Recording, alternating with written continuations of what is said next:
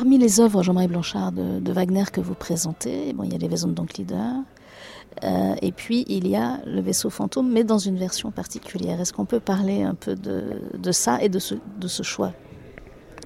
Le vaisseau fantôme, pour moi, c'était l'œuvre idéale pour parler des influences. Les influences, euh, les échos euh, que, que, le compositeur peut produire encore aujourd'hui. Et au fond, ce vaisseau fantôme, c'est d'abord, c'est une œuvre de jeunesse. C'est une œuvre de jeunesse parce qu'on on, oublie toujours. Wagner a, beaucoup travaillé euh, à la mythification de son existence et, et, il a voulu se faire passer pour un compositeur maudit. Il faut rétablir la vérité. Il n'était pas un compositeur maudit. Il a eu une carrière rapide, une carrière relativement brillante, mais lorsqu'il arrive à Paris euh, il, il, a 26 ans, euh, c'est donc encore un très jeune homme, il a eu des responsabilités euh, à l'étranger, il vient à Paris pour réussir. Et pour réussir, ben, il faut créer un opéra euh, à l'Opéra de Paris, qui est le lieu où se font et où se défont les carrières. C'est son idée. Et il vient avec ce, fameux livret du, vaisseau fantôme, inspiré d'une nouvelle de Heine, qu'il rencontre d'ailleurs à Paris. Et il a des billets de recommandation, et dont un billet de recommandation de Meyerbeer, qui lui, permet d'être introduit auprès de l'intendant de l'Opéra de Paris. Et pendant deux ans, il écrit son vaisseau fantôme. Il fréquente les lieux de la vie musicale parisienne. Il connaît l'orchestre de l'Opéra de Paris par cœur. Et c'est donc pour eux qu'il écrit. C'est à eux qu'il pense. C'est ces gens-là qui vont jouer ma musique. Il rencontre l'intendant, qui est un homme peu éclairé, qui lui dit, Monsieur Wagner, merci beaucoup, votre scénario nous intéresse, mais votre musique, euh, on va, on va confier la musique, la composition, à un musicien professionnel, si ça ne vous ennuie pas. Donc on vous achète le livret. Et on va lui acheter le livret 300 francs à l'époque, ce qui correspond au salaire euh, d'une choriste pendant trois mois. Voilà, voilà comment s'est passée l'histoire. Ce vaisseau fantôme qu'il a écrit pour l'Opéra de Paris, il n'a jamais pu l'entendre Et l'œuvre va être créée trois ans plus tard par un orchestre allemand. Il va modifier un certain nombre d'éléments dans le scénario, mais il aura surtout un orchestre très différent. Il va d'ailleurs modifier l'orchestration. Quelles sont ces différences? C'est qu'à l'époque, à l'Opéra de Paris, c'est très intéressant. On est à une époque où la lutherie évolue pratiquement tous les jours. Ça va très vite. Et l'Opéra de Paris de, de 1838-39 n'est pas encore équipé des nouveaux instruments, en particulier des nouveaux cuivres. A encore des cuivres naturels. Et puis commencent à arriver les bons instruments fabriqués par Monsieur Sachs, etc. Et Wagner se dit là, il y a quelque chose de très intéressant dans les couleurs. On va, jouer sur les couleurs entre des corps naturels et des corps à piston, etc. C'est vraiment intéressant. Ce qu'il n'aura pas en Allemagne, où il aura là un orchestre composé de beaux instruments tout neufs, euh, etc. Donc cette œuvre, cette version-là, ça paraît anecdotique, mais ça ne l'est pas. Au fond, elle permet d'entendre que Wagner a encore un pied dans la musique romantique, musique romantique allemande, avec Weber, musique euh, française aussi, d'une certaine manière, l'opéra français, on, on, on, en entend quelques échos dans, dans et qu'il est déjà évidemment dans ses pensées, dans la musique qu'il va écrire plus tard. C'est donc l'œuvre comme ça, l'œuvre, l'œuvre pivot. Et ça nous paraissait donc euh, au fond une belle manière de parler de ces influences, les influences que l'on subit, ce de quoi on est constitué, et puis les influences qu'on va qu'on qu va exercer parfois, voilà, qu'on va exercer sur ses propres œuvres, si, si, si je puis dire.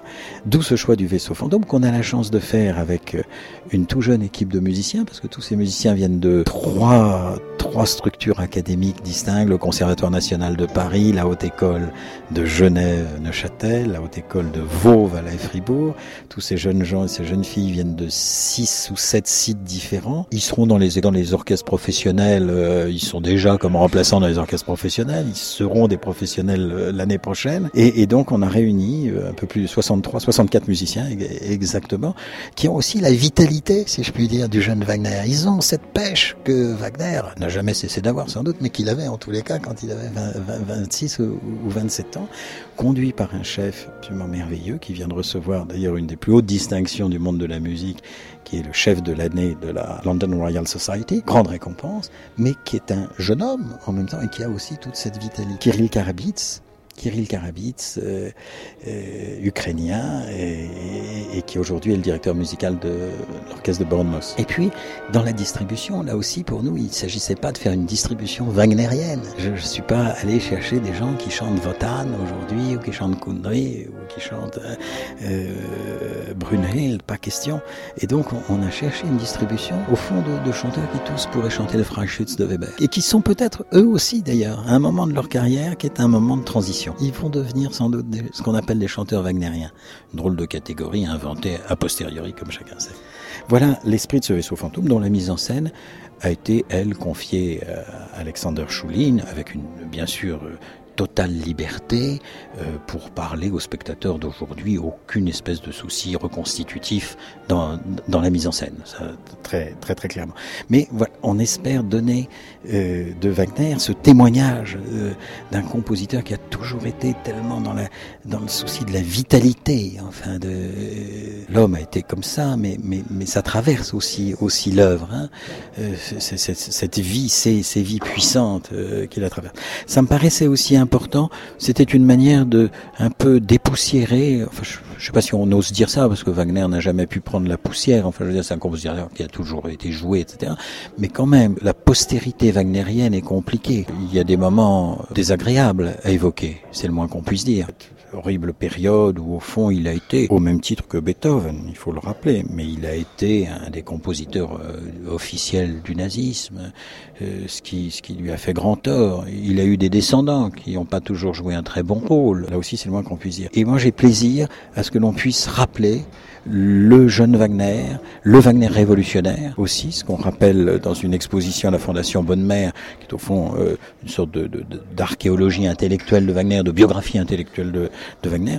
On rappelle combien il a été engagé dans le monde des idées de son époque, de son temps, euh, combien aussi peut-être le, le sujet d'inspiration principal, la musique étant un moyen, était pour lui de ressusciter, de retrouver la grandeur de la cité grecque, où l'artiste était citoyen, mais où le citoyen était artiste.